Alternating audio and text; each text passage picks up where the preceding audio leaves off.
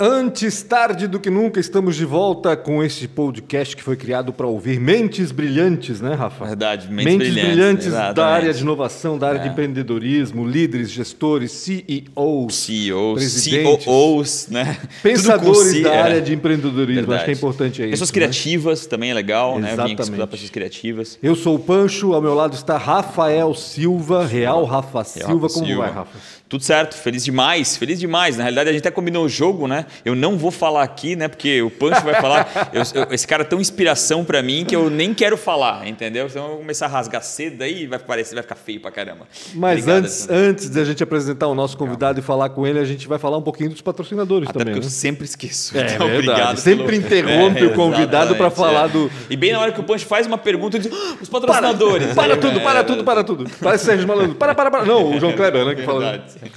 Então, obrigado demais do- mais uma vez, né? Fundo- Empresas que apoiam e a ProWay é uma delas, uma empresa incrível para mim, a, a- a maior escola né, de tecnologia do mundo, é, baseado naquilo que eu percebo e conheço, uma família incrível. Tivemos eles aqui. O, o Guilherme vai estar com a gente uma vez por mês aí, trazendo um convidado também, geralmente incrível. Então, obrigado demais pela ProWay, pela né, por acreditar nesse projeto e por apoiar esse projeto, que é tão difícil, não é fácil, né, Pancho? Às vezes pô, a gente tirar uma grana da nossa empresa e colocar num, num projeto de, de uns caras ali conversando e batendo papo.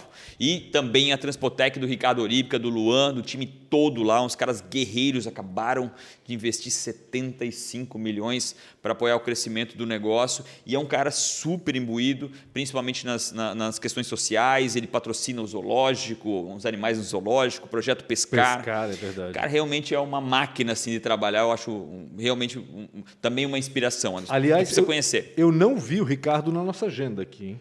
Como é que tá isso, É, Melissa? a gente tem que trazer o Ricardo Oríbica para conversar aqui com a gente, que com certeza é um case que muita gente vai querer vamos é, escutar um pouquinho mais. Mas hoje a gente tem uma pessoa que eu não conhecia, Uhum. eu vou, vou admitir, mas o Rafa fala muitíssimo bem dele, diz que é, um, é o cara, até que coloquei no Stories agora no Instagram, falei assim, diz o Rafa que é o cara. É o cara, maior, O maior cara. investidor anjo do Brasil. Investidor anjo, empreendedor, vice-presidente da Organize. Não é mais uma startup, né?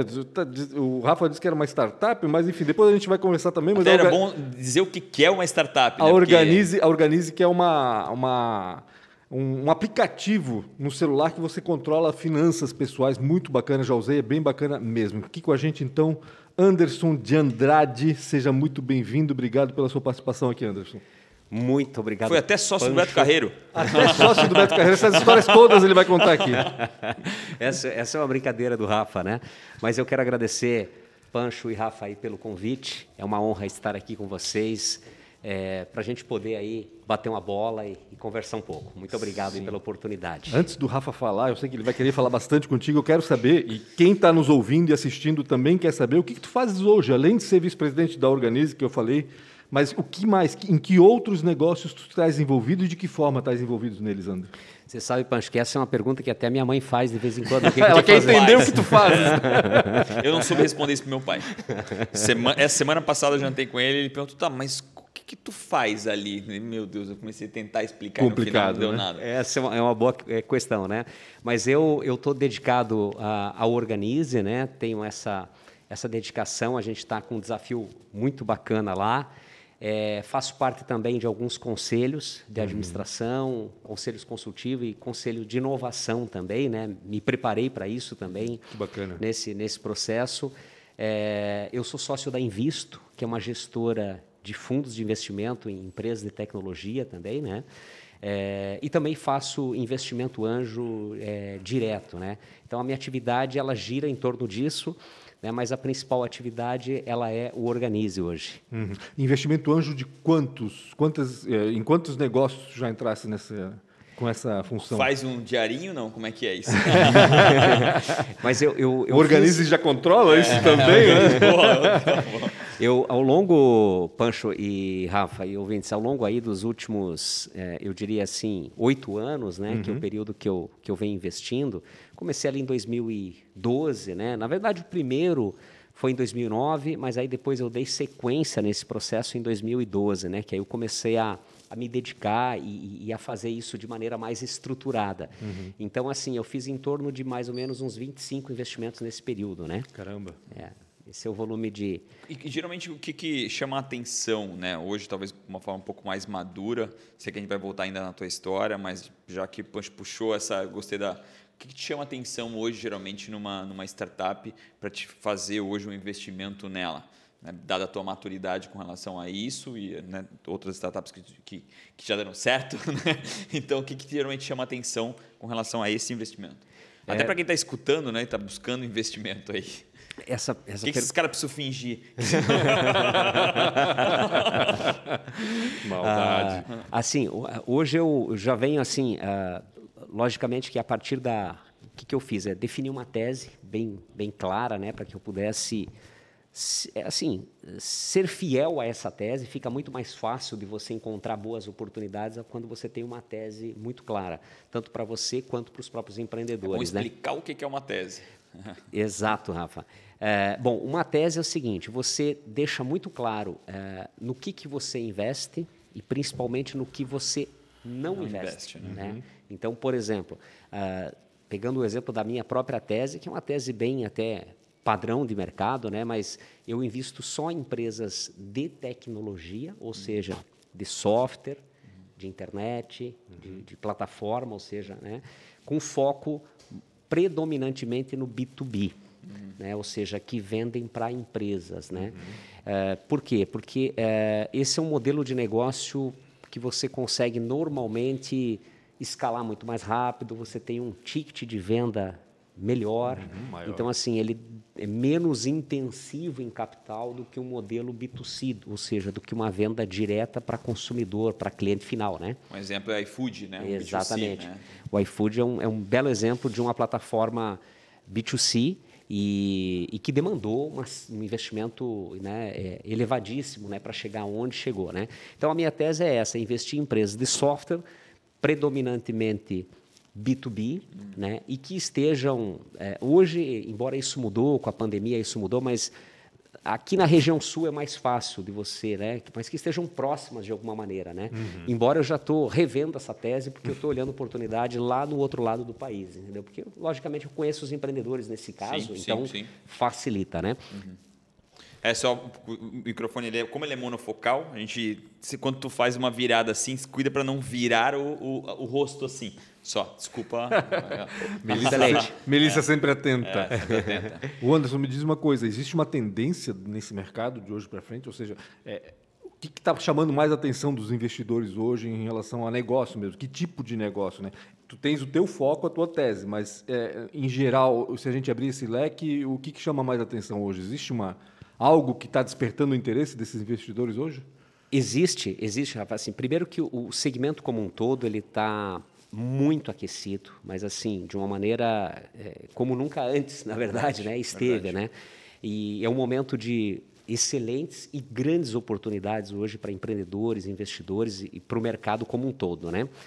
Ah, os setores que mais têm recebido cheque, mais atraído capital, é, normalmente é o setor financeiro, que uhum. são as chamadas as, as, fintechs, né? Uhum. Ou as techfins, que são as empresas que têm tecnologia, infraestrutura para esse setor, né? Então, uhum. mas é, é, tudo dentro dessa dessa questão de serviços financeiros, né? De tecnologia nessa área, né? Até até em função é, de uma série de novidades que o setor está trazendo, não só no Brasil, mas no mundo todo, né? Então, a gente teve aí o Pix, uma solução que, que rapidamente transformou, né, transformou. A, a, cultura do.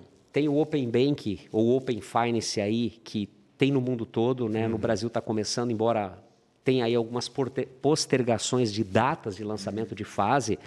É, eu acho que tem aí um desafio. O, o, Open Bank não é uma coisa que vai ser tão fácil quanto o Pix, tão simples quanto o Pix. As pessoas até, a maioria dos brasileiros nem sabe o que, que é eu Open Bank, né? Eu, eu, eu, tenho uma dificuldade de entender o que, que é o Open Bank. É. Então, assim, de uma maneira bastante simples, né, mas é, é justamente é criar um, um, padrão de compartilhamento das informações financeiras das pessoas. Ah, financeiras. Exatamente. Então, assim, é, a partir dessa, dessa informação padronizada e disponível né, para ser consultada, para ser trabalhada essa informação, O cliente, quando ele concorda em compartilhar as informações financeiras dele, uhum. é, qualquer outra instituição financeira ou qualquer fintech consegue acessar os dados e fazer uma oferta é, para ele, uma oferta direcionada, uma oferta que ele tenha solicitado. Então vamos, vamos tentar exemplificar isso. Vamos imaginar que o, que o Rafael pegou ali mil reais uhum. É, é, com uma instituição ali de crédito e está uhum. pagando uma taxa ali de 1,9% ao mês. Né? Ele pegou um, um crédito ali direto na pessoa física, ele fez um empréstimo de mil reais a essa taxa. É, o Pancho é uma outra fintech, uma outra instituição financeira, e ele tem acesso ao Rafael, ele conseguiu chamar a atenção do Rafael, e o Rafael foi lá e simulou. E o Pancho tem uma taxa para ele, a, a, fazendo uma análise do perfil dele, tem uma taxa de 1,7. O Rafael ele pode automaticamente já migrar, migrar da instituição para uma taxa menor. É, era uma possibilidade quase, né, quase impossível de enxergar, né, dada a a clausura que os bancos, os grandes bancos são, eles não deixam. A API mesmo de banco, tipo, falando há dois ou três anos atrás, era quase, na minha opinião, impossível, né? não existia. Então, esse Open Bank vem para, vem cara, talvez destruir essa, essa, essa, esse monopólio bancário? Essa é uma, é uma questão bastante até complexa, mas ela é muito, muito relevante, é, Rafael, pelo seguinte. Hoje o Brasil, 80% do mercado financeiro é dominado por cinco grandes instituições. Ainda né? 80%? Ainda Eu achei eles que têm, já tinha têm toda essa... E aí quando você olha o que, que faz o, o, o, toda essa estrutura financeira dessas empresas, o que, como é que elas são compostas, assim, simplificadamente, tem três áreas. Uhum. É, seguro, que elas ganham dinheiro, com uhum. crédito, né? E deixa eu lembrar a terceira área agora: seguro, é, seguro, crédito e cartão. Hum. É, o cartão é o uma... cartão. É. Então, basicamente é, é uma máquina né? de imprimir dinheiro. E eles ainda têm um, um a, a, a, com toda essa regulação facilitada e com, com, o avanço da tecnologia, isso, é isso que tem permitido com que as fintechs avancem uhum. no mercado, né? Mas ainda, ainda nós, as fintechs ainda elas têm elas têm é, é, conseguido capturar um, um, nicho ainda pequeno diante do potencial todo que, que nós temos ainda, né? é, é, no Brasil, né? Então nesse sentido eu diria assim que é, nós, te, nós vamos ter que superar essa barreira hum. das grandes instituições compartilharem as informações. Então assim uma coisa, claro, nós temos o Banco Central estabelecendo a regulação criando a norma e discutindo todo esse padrão. Mas, assim, não dá para dizer que é uma coisa que está. É, to, todo mundo sabe, as, as, grandes instituições sabem, todo mundo sabe que não tem como barrar isso. Uhum. Isso é uma coisa que.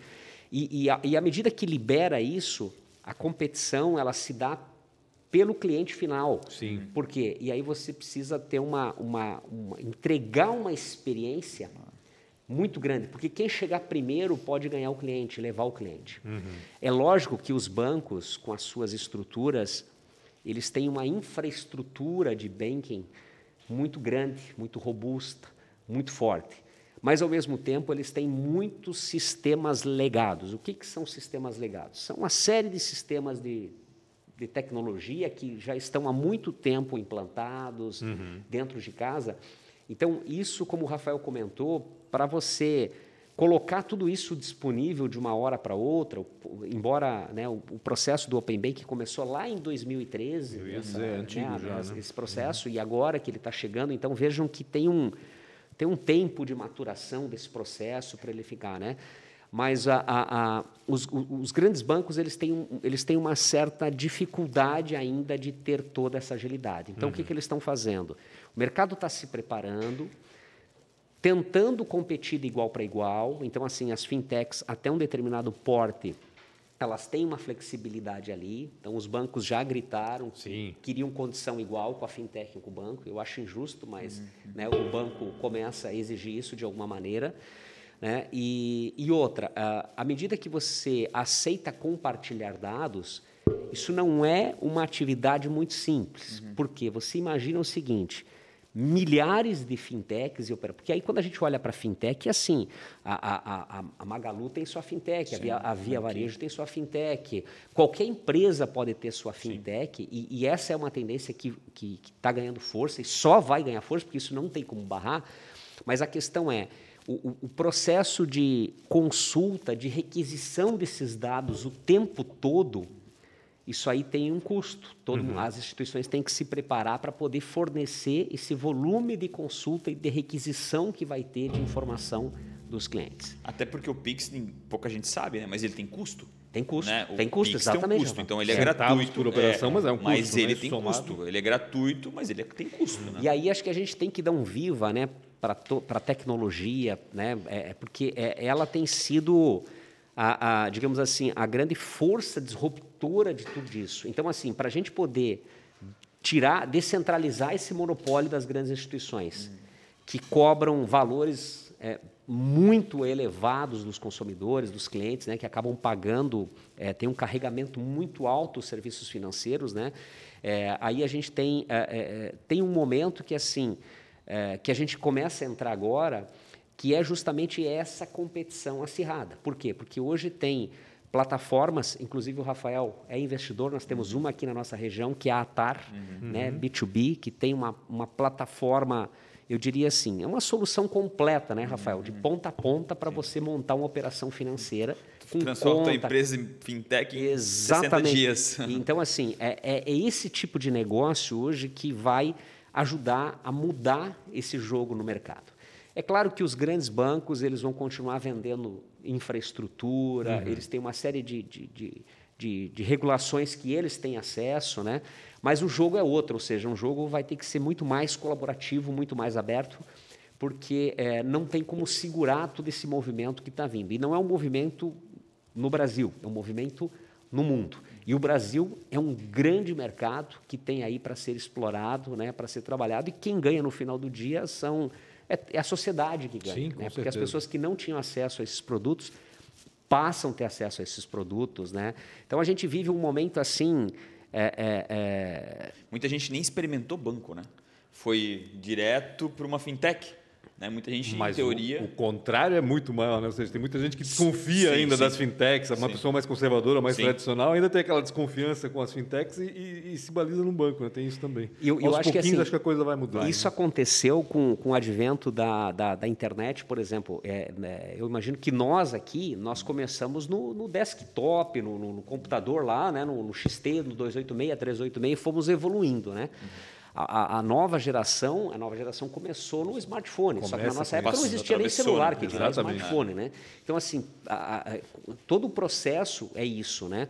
Muita gente nesse Brasil aí a inclusão digital se deu pelo smartphone. Então esse uhum. cara mudou a vida dele fazendo um curso online à distância. Uhum pelo smartphone, adquirindo uma profissão. É, é, eu conheço algumas plataformas de educação que vêm mudando e transformando a vida de milhares de pessoas. E, e, e a própria Educar, por exemplo, que 80% do, do público num momento, num dado momento, era feminino no Brasil, uhum. as mulheres fazendo cursos de gastronomia para começar a produzir, e todas elas estudando pelo, pelo smartphone. Pelo celular. Né? E, e no, no, nos lugares mais remotos que a gente possa imaginar desse Brasilzão, porque ainda a gente, assim, a gente ainda é privilegiado, nós temos banda larga aqui, nós temos fibra passando perto da nossa rua, mas essa não é a realidade do Brasil, né? Eu, eu, uma frase que eu escutei e me chocou foi, não, não, não, tu não pensa, Rafael, que o Brasil todo é litoral.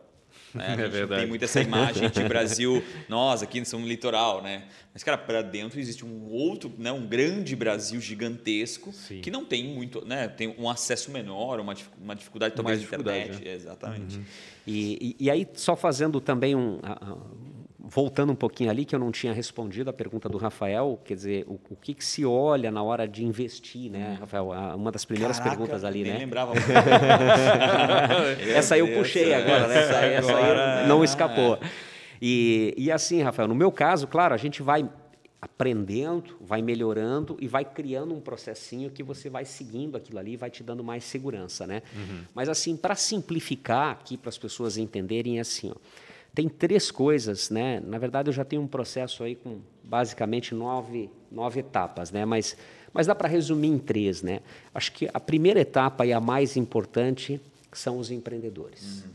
Então, assim, é, é, você acaba investindo em gente. Né? Sim, tudo Principalmente tudo numa startup nessa fase que hum. o negócio está em ideação, né? E, e, enfim. Então, assim, primeira coisa que a gente olha é os empreendedores, né?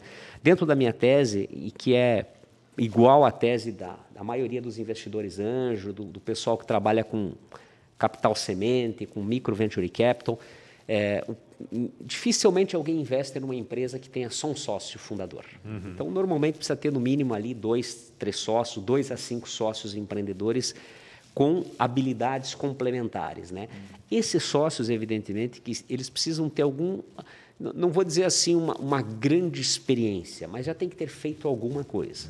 Então assim, tem que ter conhecer, pode estar tá saindo da universidade, é, pode estar tá saindo da universidade, mas esse cara fez a diferença na universidade, uhum. esse cara fez um projeto de pesquisa, participou de uma empresa júnior, é, se envolveu em algum projeto, em alguma iniciativa que, que, que, que, fez com que ele demonstrasse característica de comportamento empreendedor. Esse cara gerou evidência de que ele tem atitude, uhum. que ele tem capacidade, que ele gosta, né?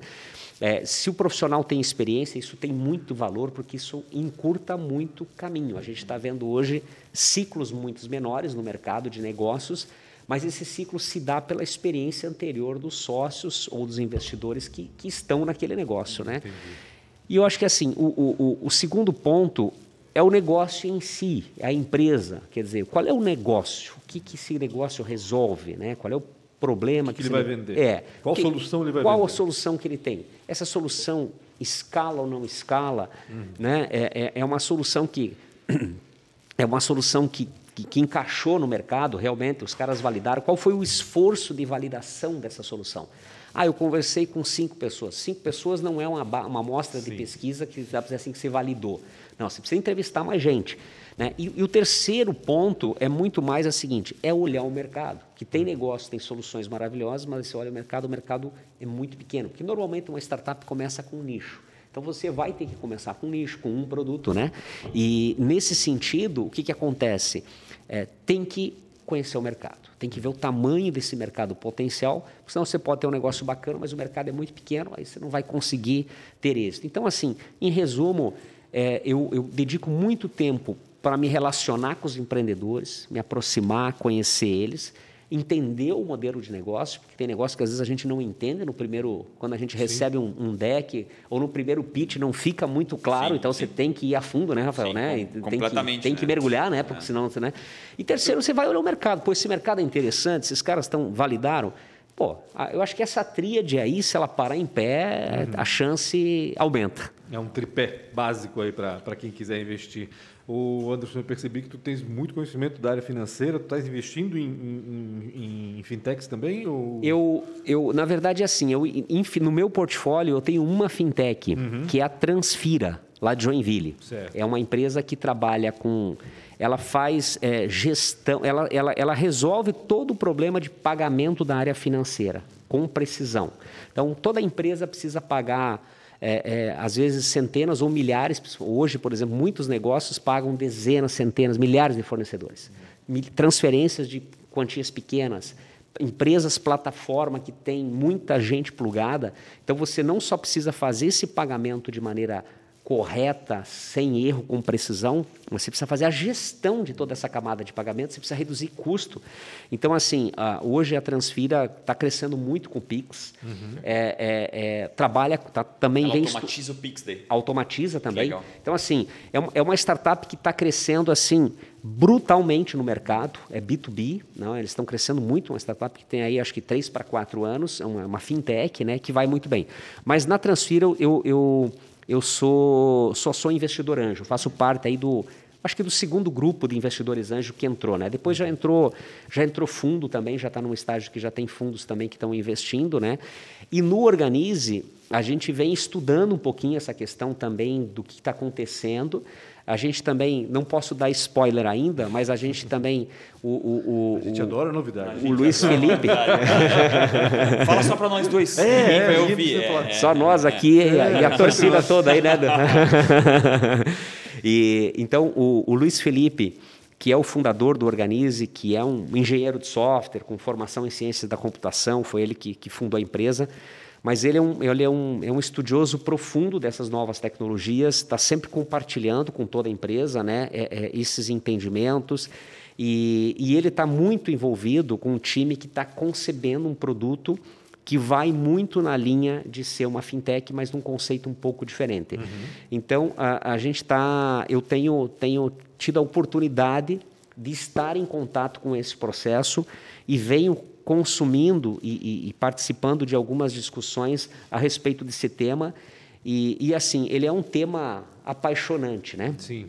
Eu acho que, uh, eu, eu, acho que assim, uma das premissas para a gente ter, é, é, eu diria assim, para a gente ter êxito né, na nossa carreira é, profissional, na nossa atividade, no nosso negócio, é a gente gostar de verdade, ou seja, a gente tem que ter paixão pelo aquilo que a gente faz. Uhum. É, muitas vezes, e isso vale para qualquer processo, vale para um processo de educação. Não tem como um aluno gostar de matemática se o professor que ensina matemática não é apaixonado por matemática. Sim. Inclusive, hoje de manhã eu escutei, não peguei muitos detalhes, eu estava numa reunião de conselho pela manhã, uh, e o Riso, um amigo, citou que o, o prof, aqui no Brasil, o cara está aí num, interiorzão desse país, aí, acho que no, no norte no nordeste, o cara coleciona o maior número de troféus de prêmios de matemática, de Olimpíada de Matemática no Brasil e do mundo. E é um professor de uma escola pública do interiorzão do Brasil. Veja só. E aí o que, o que, que, que esse cara tem? Paixão por ensinar matemática. Uhum. E aí ele transforma os alunos. Então, eu acho que esse é um ponto que, assim, sem paixão, sem, sem interesse, a gente não vai. Hoje o mercado é muito competitivo. Uhum. É que requer muito conhecimento, né? E a paixão facilita todo esse acesso. Ou seja, quem é apaixonado com certeza vai querer conhecer e saber cada vez mais. Fiquei curioso saber da tua formação, Anderson. Legal. Onde é que tu nasceste? Onde é que estudaste e o que estudou? é, eu, eu comecei. Na verdade, eu nasci até, até lá, 13 anos de idade, eu não tinha acesso a nada. Nem sabia que existia computador, não tinha água encanada, luz elétrica, nada. Ia para a escola a cavalo, né? Vocês vão dizer, pô, é da era medieval, né? Da, da, da, da era da, das cavernas, né? Mais ou menos, né? Mas o, o, o, então assim, eu, eu só e eu não faltava um dia de escola. Eu fazia 12 quilômetros, ou a pé, ou a cavalo, ou de bicicleta. A bicicleta veio depois, né? Uhum. Ou era a pé ou a cavalo nos primeiros anos, né? Então, assim, essa foi a minha, a minha rotina no interiorzão, né? Depois disso, com 13 anos, eu fui para a cidade para tentar a vida. Aí eu comecei como office boy, uma jornada difícil, estudando à noite numa escola pública. Fiz ensino médio na época, segundo grau, que eles chamavam, científico. Que cidade isso? São Borja, Rio Grande do Sul. São Borja. É, divisa lá com a, uhum. com a Argentina, ali, né?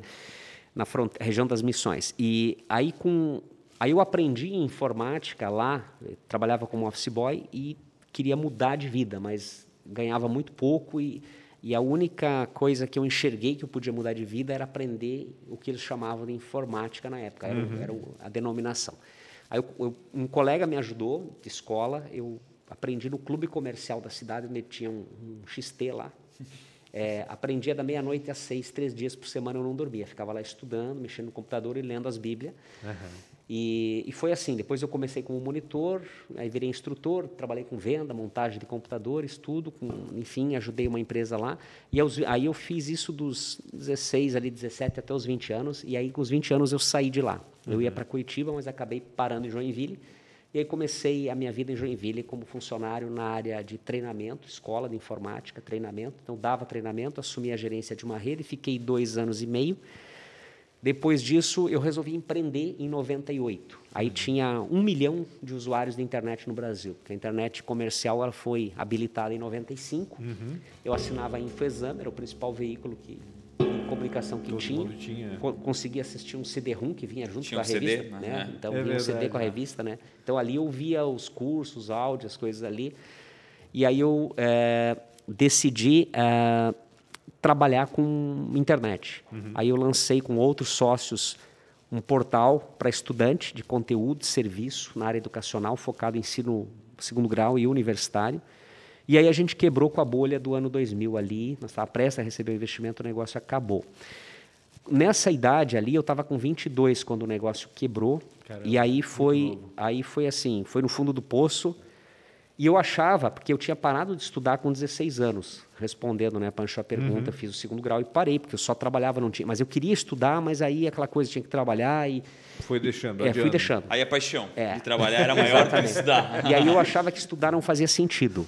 Essa que era a verdade é, naquele mas momento. Mas nessa idade né? a gente tem essa, essa é. Só que Ainda aí, mais quando, quando as coisas começam a, a te atropelar, vamos dizer assim. Né? Exatamente. Aí quando eu quebrei, eu vi que aí eu vi que eu era, eu achava que sabia alguma coisa. Uhum até porque é, profissionalmente, eu fui funcionário nove anos e eu tive um certo êxito, eu sempre me superei entregando, mas assim, foi muito diferente trabalhar dentro de uma estrutura já estabelecida, mesmo com uma série de dificuldades para você melhorar, do que você começar uma estrutura nova e fazer acontecer, tem uma diferença Sim. bem considerável. Brutal essa diferença. E aí eu vi que eu não sabia nada, aí eu, eu aí fiz uma, uma reflexão, comecei um curso superior, formação em administração de empresas, bacharelado, quatro anos, estava chegando em Joinville. Em Joinville mesmo. Joinville, na FCJ, era, a linha de pesquisa era, era empreendedorismo. Aí me chamou a atenção, porque eu já estava dentro de uma incubadora chamada Softville, uhum. É, irmã da Bluesoft, aqui de Blumenau, né? daquelas épocas das incubadoras, né? Porque Sim. não existia aceleradora, né? Uhum.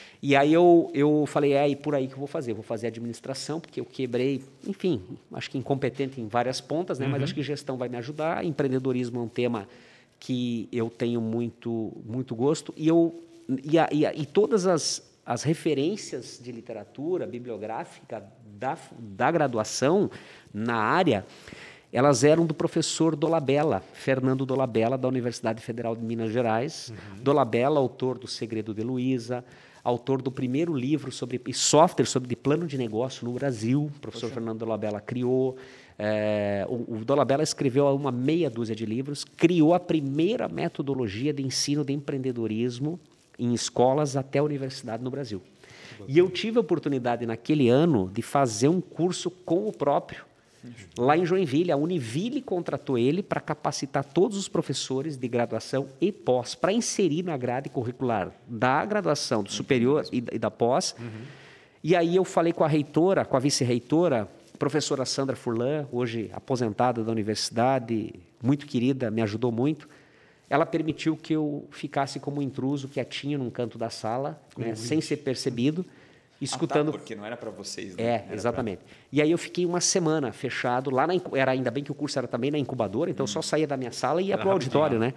E, e, aí eu fiquei uma semana lá escutando e não, naquela época não podia gravar e nem tinha gravador também, né? não. né? Não tinha celular com gravador, sim, eu sim. acho, né?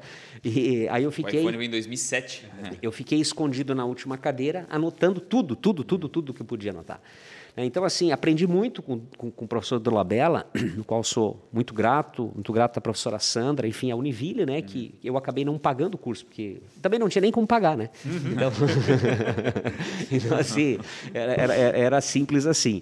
E, e aí eu, eu fui nessa linha de administração, especialização em marketing, aí depois eu fiz um MBA executivo em gestão empresarial, eu fiz um IMBA em negócios digitais, negócio interativo em São Paulo, na FECAP. É, e depois eu comecei um MBA em comunicação corporativa. Mas Caramba. aí, assim, aí não tive saco para. Saiu um pouco. É, da, aí saiu um pouco. Também, né? E aí eu, eu parei. Mas assim, eu sou. Eu, eu acho que. Não sei se no sentido literal, mas eu, eu, eu, eu, quero, eu tento ser um lifelong learner, ou seja, alguém que está buscando o aprendizado o tempo todo. É, mas eu ia dizer, é, para quem achava que não precisava mais estudar, acho que se convenceu de que é, estudo que, que é uma necessidade básica, praticamente. É essencial. O Anderson, outra pergunta que eu tenho que fazer para ti, nesses mais de 20 investimentos aí como investidor anjo, todos foram certeiros ou teve algum aí tiveram que ser, assim, tiveram que ser Foi na marra. Boa, é, é, essa pergunta é muito boa, e, Aproveitando a pergunta, adiciona a ela o todo investidor anjo tem a vontade de embarcar também dentro de uma startup, que no caso da Organize, como é que, como é, que é isso aí? Uhum. Porque eu vejo isso bastante, o Alexandre Castro agora, esse tempo estava falando comigo, pô, eu acho que eu vou, vou, vou entrar numa startup aí, é, é, porque é um pouco vocacional, né, o investimento anjo, porque ele é meio louco, né, então, de certa forma, é um pouco de, de prender na jornada, né, mas aproveitando a, a pergunta do Cacho, a do, do Pancho, do Pancho. É, tu adiciona essa resposta também. Legal, legal, um bom, um bom link, Rafael, tá, e... Uh, é o seguinte, Baixo, desse, desses 25 aí, 26, eu diria assim que só metade vingou. Uhum. Então, assim, o que tá bom, Então 50% não deu certo. Agora sim, vamos nessa análise. O que não deu certo mesmo, de verdade, foram os primeiros negócios, os primeiros quatro anos ali. Uhum. Ou seja, eu não tinha experiência, é, ia mais pela emoção ou pela conveniência da oportunidade que chegava. Uhum. E, e era um momento assim ali, né, né, nesse começo, era um momento que o processo do investimento anjo no Brasil estava começando. Né? Isso é uma coisa bem que acelerou para valer, assim, que democratizou nos últimos 5, 6 anos. É verdade. Nos, se a gente voltar 10 anos ali, que é a minha época, é, já tinha alguns pequenos movimentos, uhum. já tinha, obviamente, investidor anjo, mas era uma coisa meia isolada, cada um fazendo o seu movimento. Não uhum. era um, o seu jeito ainda. O seu né? jeito ainda. Né? exatamente. Né? E já tinha. 90% da empresa se eu investir 10 mil. É, exatamente. É que no começo era mais emoção do que razão, pelo jeito, é isso. É. Então, assim, Pancho, é, esses 50%. Depois que eu fui aprendendo, aí é o seguinte, aí eu já melhorei a minha assertividade. Então, uhum. Então, assim, hoje eu diria assim. É, Hoje a taxa é bem baixa do que eu venho fazendo, do que vem não dando certo, né? Nesse, nesse sentido, né? Então, assim, mas de novo, né? É, eu, eu, eu, entrei isso muito na linha de aprendizado e de paixão, porque eu gosto do empreendedorismo, sou apaixonado por empreendedorismo e, e aí assim eu gosto muito do capital, assim também de risco. Acho que eu eu vivi muito essa necessidade, eu não conseguia acessar o capital de risco, então eu sei o quanto ele é importante para quem realmente está afim de fazer acontecer, você Sim. ter um chequezinho que às vezes não precisa ser muito. É verdade. Mas, cara, precisa ter um é chequezinho. É o estímulo, entendeu? né? Que, que é, é, assim, sem aquele chequezinho eu não consigo ir para o próximo nível. É que aquele chequezinho é aquele assim, eu estou acreditando nessa é, história, exatamente. tem tudo para dar isso, certo, é, e porra, isso quando estímulo, né? Exatamente. Então isso aí, é, para os empreendedores, é, é, eu já passei nisso, então eu acho que muito ligado ao meu propósito de vida, que é inspirar pessoas, então, essa questão, eu, eu uni o investimento anjo hoje, que eu acabei fazendo também uma, né, uma, uma transformando numa habilidade, né, e venho até por isso que me tornei sócio da, da Invisto também, mas é muito mais assim no sentido de que está muito em linha com o meu propósito, que é inspirar pessoas. Então, uma das formas que eu tenho para inspirar pessoas é acreditar, é apostar nessas pessoas, uhum. né? Mas não só dizer eu acredito em você, é também Estou te dando algo que é, para mim é muito importante, exatamente. que é o recurso. Eu é, ralei para conseguir, né? mas eu vou, vou apostar. Valoriza, né? né? Valoriza. E eu adorei essa palavra, ralei para conseguir. porque as, isso é uma coisa que às vezes me deixa um pouco transtornado. Eu acho que talvez, como você, a gente conversa com todo mundo que quer conversar com a gente. E, e, às vezes existe um destempero ali, né? Tipo, ah, mas como assim não? Né? Como assim a tua tese é diferente? Como se fosse quase que uma obrigação e como se dinheiro não tivesse valor nenhum, sabe? Como se desse eu, aí em árvore. É isso, hum. aí eu hum. viro assim, cara, sabe quanto demora para ti não faturar, tu juntar 40 mil? Tu, tu, juntar 100 mil, tu juntar um milhão de reais e deixar parado, sabe quanto, de, quanto tempo isso é? E muita e gente. Quanto custa também, quanto né? Custa Tem custo também de, isso. De suor na testa. Exatamente, é, Rafael. Então também, é. por outro lado, tem que nós, valorizar isso aí. Nós já estamos caindo os cabelos, né, Rafael, para poder, para poder, para você fazer reserva, para você acumular, para você poder investir pô, é, é, não é um processo, é uma jornada, né? É. Claro que hoje tem uma geração de empreendedores que está fazendo negócios rápidos, saída rápida, isso é muito bacana, mas aí nós temos um contexto diferente de mercado e até de empreendedores bem claro. qualificados hoje, com muito poder de informação, com muita. A gente vive um momento maravilhoso né, nesse aspecto.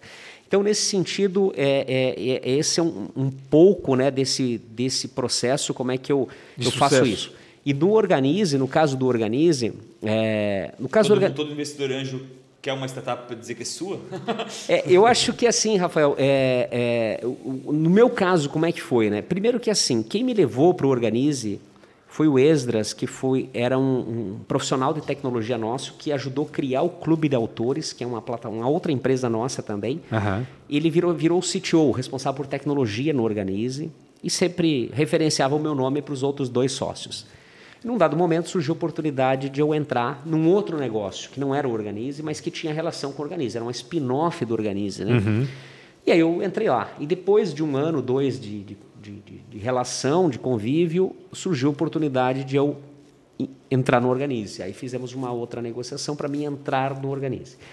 E aí, como eu estava num processo em 19 de, de, de venda da empresa, é, e eu teria disponibilidade após esse movimento e o Organize trabalha com tem um propósito muito genuíno, né, que que é impactar e transformar a relação das pessoas com o dinheiro, ajudar as pessoas a se É organizar, bacana. porque esse essa é uma outra dor muito grande no Brasil.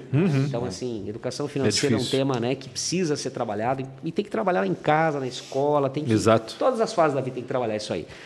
Então, o organismo tem um propósito muito inspirador, muito genuíno, muito transformador, com uma visão, os empreendedores lá têm uma visão muito boa, né?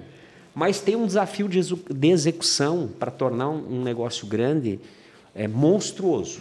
Né? E eu gosto de desafio. Então, eu estou lá, acredito no projeto, estou tentando ajudar, estamos trabalhando muito. E eu não tenho problema em trabalhar, quer dizer, como eu, eu, eu- eu comecei pequeno e a gente foi até um determinado patamar, é, eu gosto de desafio, porque assim é, me move muito mais o desafio numa estrutura menor do que uma estrutura grande, uma grande empresa. Eu poderia estar hoje, é, eu estou no conselho do grupo que nos comprou. Os meus outros três sócios são executivos e estão muito bem. Eu poderia ser executivo do grupo que nos comprou, mas eu tenho uma opção que é a segunda alternativa ser executivo de uma grande empresa.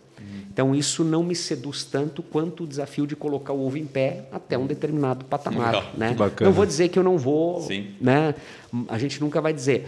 Mas é, é, é, o fato de você empreender é, é, é como se você tinha que fazer aí uns dois, três MBA ao mesmo tempo no mundo de hoje, com a dinâmica 100% que é, com o desafio que é hoje. Então, assim, eu gosto dessa adrenalina Essa tensão, né? E, e de Viciante. startup é realmente muito grande, cara. É muito grande essa adrenalina. Eu tenho umas perguntas e eu acho que já Manda deu ver. tempo, né? Deu tempo, né, para mim fazer. Ah, pode fazer sim. É, né? Então, vamos lá. São perguntas clássicas que o Rafa É, faz para todo mundo. é. Bem, Tranquilas, tranquilas, bem tranquilas. tranquilas. Qual foi a maior dificuldade ou uma péssima escolha de Anderson de Andrade? Isso aí tem que pensar, tem várias. Ó, ali, ó, tela ali, ó. Deixa eu ver o que, que aconteceu, o que o pai fez. Eu acho que assim, ah, eu, eu acho que é tomar decisões muito baseada no meu ego. Caramba. Todas as decisões que eu tomei muito no meu ego, sem ouvir os sócios, ouvir as pessoas, é, ouvir um pouco, sem esgotar um pouco mais as possibilidades, aí a, a- emoção e o ego predominaram, aí a chance de erro ela é Tu achavas que tu eras o dono da razão, é isso? eu achava é que assim você tem que acreditar também na tua intuição Exato. mas assim você não pode ficar cego porque a lenta embaça muito rápido Entendi. principalmente quando você está com um desafio grande para tirar da frente Que legal. Bacana. Poxa, que legal. Se você fosse empreender em algo totalmente diferente, o que seria? Tu já empreendeu em tanta Só não coisa, vai né? me dizer que tu ia abrir um restaurante também. Porque A o que mais não- tem não aqui é, resta... isso, mas tá é gastronomia. Busca no meu Instagram, lá tem a live com ele, que ele fala a história também do Anderson de Andrade, que eu acho muito legal vocês escutarem. Mas, vamos lá, de tudo isso, criação de cavalo, tô, tô brincando, mas tudo que já empreendeu hoje, se fosse, fosse empreender, o que, que você empreenderia? É. Diferente daquilo que tu já fez. Então, é, eu, eu acho que assim, diferente, o, o- meu objetivo principal continua a ser investir e empreender na área financeira. Por isso que o Organize está dentro desse, desse processo aí, né? É, mas algo diferente que eu não fiz ainda, né? Eu diria assim, eu acho que é algo mais relacionado a, a experiências é, que, que inseridas na natureza. Então, alguma coisa ma- Rafting, assim, uma coisa não, assim? né? é, também, mas assim, eu acho que muito mais. Não, eu acho que até imobiliário, mas no sentido de entregar uma experiência única. Entendi. É, de, de, de, de projetos inseridos. Inclusive, esse é um, esse é um, é, é um sonho que já está em curso. Inclusive, eu já fiz a, a aquisição da área para isso, na Serra. Então, é um projeto que a longo prazo eu, eu vou. Estou movimentando Vou- algo parecido também em Pomerode. Olha só. Há uma tendência de retorno das pessoas para o campo, de alguma forma? É, tu achas eu, que isso eu acho acontece? que sim, eu acho que assim, é, hoje tudo isso está mudando e eu acho que a pandemia escancarou mais ainda. Ah, pode ser. E, pode na, ser. na verdade, nada mais é do que uma, E tirou as uma fronteiras, né? reconexão com a nossa essência. com Sim, exatamente. E eu acho que dá para fazer tudo, porque hoje você pode estar em qualquer lugar tocando o seu trabalho, tocando os seus negócios. Exato, E, é e não necessariamente as pessoas vão ter só um lugar para morar também, né? Uhum, certamente. Quem você admira ou quem foi um mentor? Eu, eu sempre. Eh, essa é uma boa pergunta e às vezes eu faço essa reflexão, é, mas eu, eu gostaria de acreditar, eu acho que aos três, é, aos três líderes, ou, ou, na época a gente chamava de chefe, na minha época, né? Na, modelo, não é mais, modelo é mais, industrial, né? Eu obrigo a chamar de chefe. Né? Vamos mudar esse negócio, Melissa. Agora pode ser só pelo nome. É líder, é teu líder, Melissa. Então, assim, eu acho que parte do que eu sou hoje, eu trabalhei em três empresas pequenas e, as e os três eram empreendedores e me incentivaram muito. Eram pessoas que não tinham, uh, não olhavam só para o seu umbigo e eles sabiam que eu estava ali de passagem. Uhum. Que legal. E aí eles me incentivavam. Então eles me ajudaram naquele período, me deram espaço, mas eu também buscava, né? Eu não esperava claro. que fosse me dar alguma coisa. Até nunca me deram nada, uhum. mas eu conquistei o que eu pude eles só não te atrapalharam. Só né? não me atrapalharam. Eles só não te atrapalharam. Mas foram pessoas que me deram boas referências, bons exemplos, me ensinaram muita coisa. Então, aquela base que eu não tinha em casa, não tinha na família, não tinha uma empresa. Aquele trabalho, para mim, ali, ele foi trabalho, foi escola, e foi inspiração e foi, e foi alicerce para a vida profissional. Né? Acho muito importante o líder que entende que grandes pessoas vão passar pela empresa dele e irão embora, e isso é incrível também. Acho que esses caras são, na minha opinião, são inspiradores. É, eu acho muito legal ele também reconhecer isso nos chefes deles. Verdade dele, né? É, e especialmente em empresas pequenas, vamos dizer assim, né? Me imagino que você esteja na época da informática que lá. Às vezes é uma assim. dificuldade exatamente. perder um cara que é bom, né? Exato, né? não, exatamente, exatamente isso. A gente acha que porque tem um pequeno negócio não é um bom empresário e não tem nada a ver uma relação com Muito pelo contrário. Exatamente. Exato, é. E se você se encontrasse com 19 anos, sei lá, 10 anos atrás, eu acho. o que você diria para Anderson de Andrade a cavalo lá? Aos 19 anos. É, Aos 19 ele já estava em Joinville já. É verdade. É, eu... Aos 19 ele ia quebrar dois anos depois. Sim. Então o que, que tu vai dizer para esse cara? Eu diria assim, acho que assim, ó, nunca desista dos seus Essa sonhos. é a última, fica tranquilo. Tá. nunca desistir do seu sonho.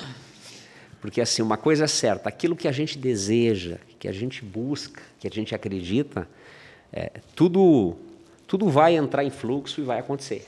Legal. Claro que a intensidade, a velocidade, a performance, ela depende do ajuste da expectativa de cada um. Mas eu acho que tudo está disponível, na minha visão, nesse universão aí que é, é abundante. Uhum. Né? A gente olha, é, quando a gente olha pelo viés da mídia, tem muita coisa ruim, uhum. né? É, mas se você quer olhar para o viés bom, tem muita coisa boa. Agora, a, a, gente também precisa fazer a nossa parte, né, em todos os sentidos. Né? A gente tem que fazer a nossa parte na família, fazer a parte na, na, na, na, comunidade, tem que fazer a nossa parte na empresa, tem que fazer a nossa parte com, com as pessoas que a gente se relaciona, porque uhum. as coisas a gente está o tempo todo semeando. Isso e é plantando, é e daqui a pouco começa as colheitas. Fazer o que é bom Às vezes demora algumas né? colheitas em algum momento, né? aí você colhe, mas aí você vê que vira egoísmo se você assim, não vou semear mais. Uhum entendeu? Colhi está aí agora. Pois é, mas e aí? Não, mas é continua, entendeu? E a gente está aqui numa passagem muito rápida. Então a questão é como é que a gente vai vai vai ajudando as pessoas. Então assim, às vezes ah, pô, eu quero impactar um milhão. É, impacta 10, 5 se você não consegue impactar um claro, milhão. Quem sabe uma hora você vai chegar a impactar um milhão, né? Exatamente. Pessoas, né? Só para pegar o gancho rapidinho antes de terminar. Qual é o teu sonho hoje, então? Poxa, ótima pergunta, Pancho.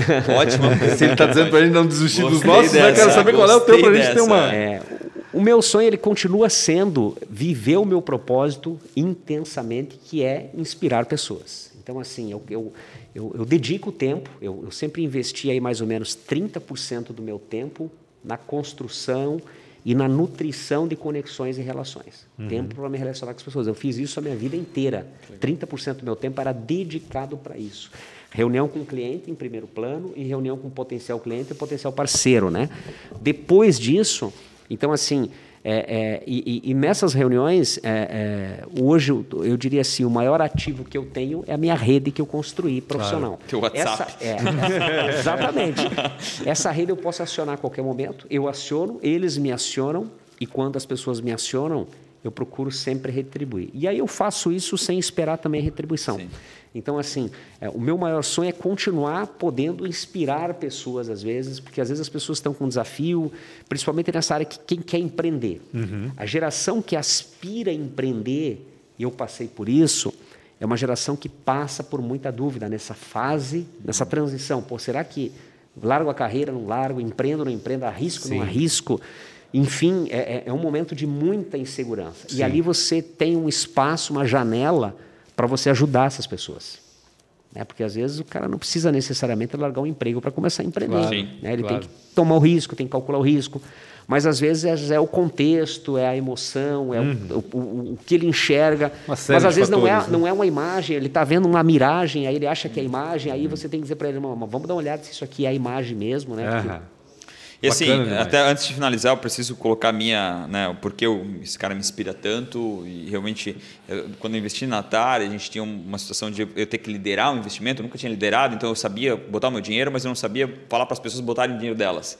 E esse cara parou tudo para falar, eu nem me conhecia direito, eu não conhecia, eu, eu sabia quem era ele, ele não sabia quem era eu. Ele parou tudo, foi um dia de trovoada, caiu telha na casa dele, tudo, e ele parou tudo para falar comigo por algum, cara, algumas horas ali conversando comigo, faz assim, faz assado e não sei o que. Daí eu falei para ele, pelo amor de Deus, tu lidera, cara. Vem aqui, lidera esse negócio. ele falou, Rafael, se tu não liderar, tu nunca vai saber como Exatamente. liderar. Né? Então, obrigado do fundo do meu coração, de verdade, por ter tirado teu tempo, vir aqui. É, é, é, bater um papo comigo com o Pancho, é, mas principalmente por realmente quem tu é. Tu é um cara realmente incrível e uma inspiração para mim também. Obrigado mesmo. O Rafa, eu só fiz isso para poder vir aqui, poder ser convidado.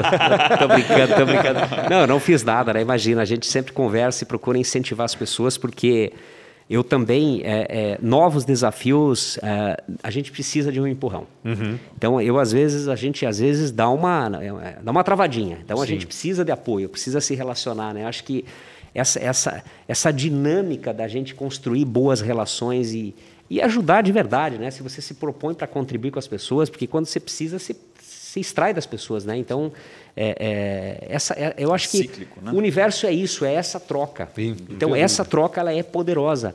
E, e, o empreendedor, ou qualquer pessoa que quer se dar bem, ela tem que estar disposta a fazer essa troca no mercado. É isso. O líder é a mesma coisa. O líder tem que ser servidor dentro da empresa. Se ele não for servidor, não vai ter um time engajado junto com ele. Por quê? Porque o desafio é grande para todo mundo, né? Sim, certamente. É isso. Anderson, obrigado, Pancho, também. Obrigado mais uma vez pela tua participação. Obrigado, Rafael, também por conduzir tamo esse junto, papo. Tamo né? junto, tamo junto. Tamo junto. Gente, você pode assistir essa entrevista no YouTube, se você estiver no, no, YouTube ou onde tiver, enfim, no YouTube no canal do Real Rafa Silva, você se inscreve lá para assistir as entrevistas e aciona a sineta para ser notificado quando a gente estiver no ar. Toda terça e quinta? Toda terça e quinta-feira, a partir das quatro da tarde, vai ter uma entrevista nova para vocês. Depois você pode também assistir, ou ouvir, melhor dizendo, no Spotify. Também procurar lá por Antes Tarde do Que Nunca e seguir o podcast no Spotify. Valeu! Grande abraço, abraço até terça-feira que vem. Um abraço. Até mais.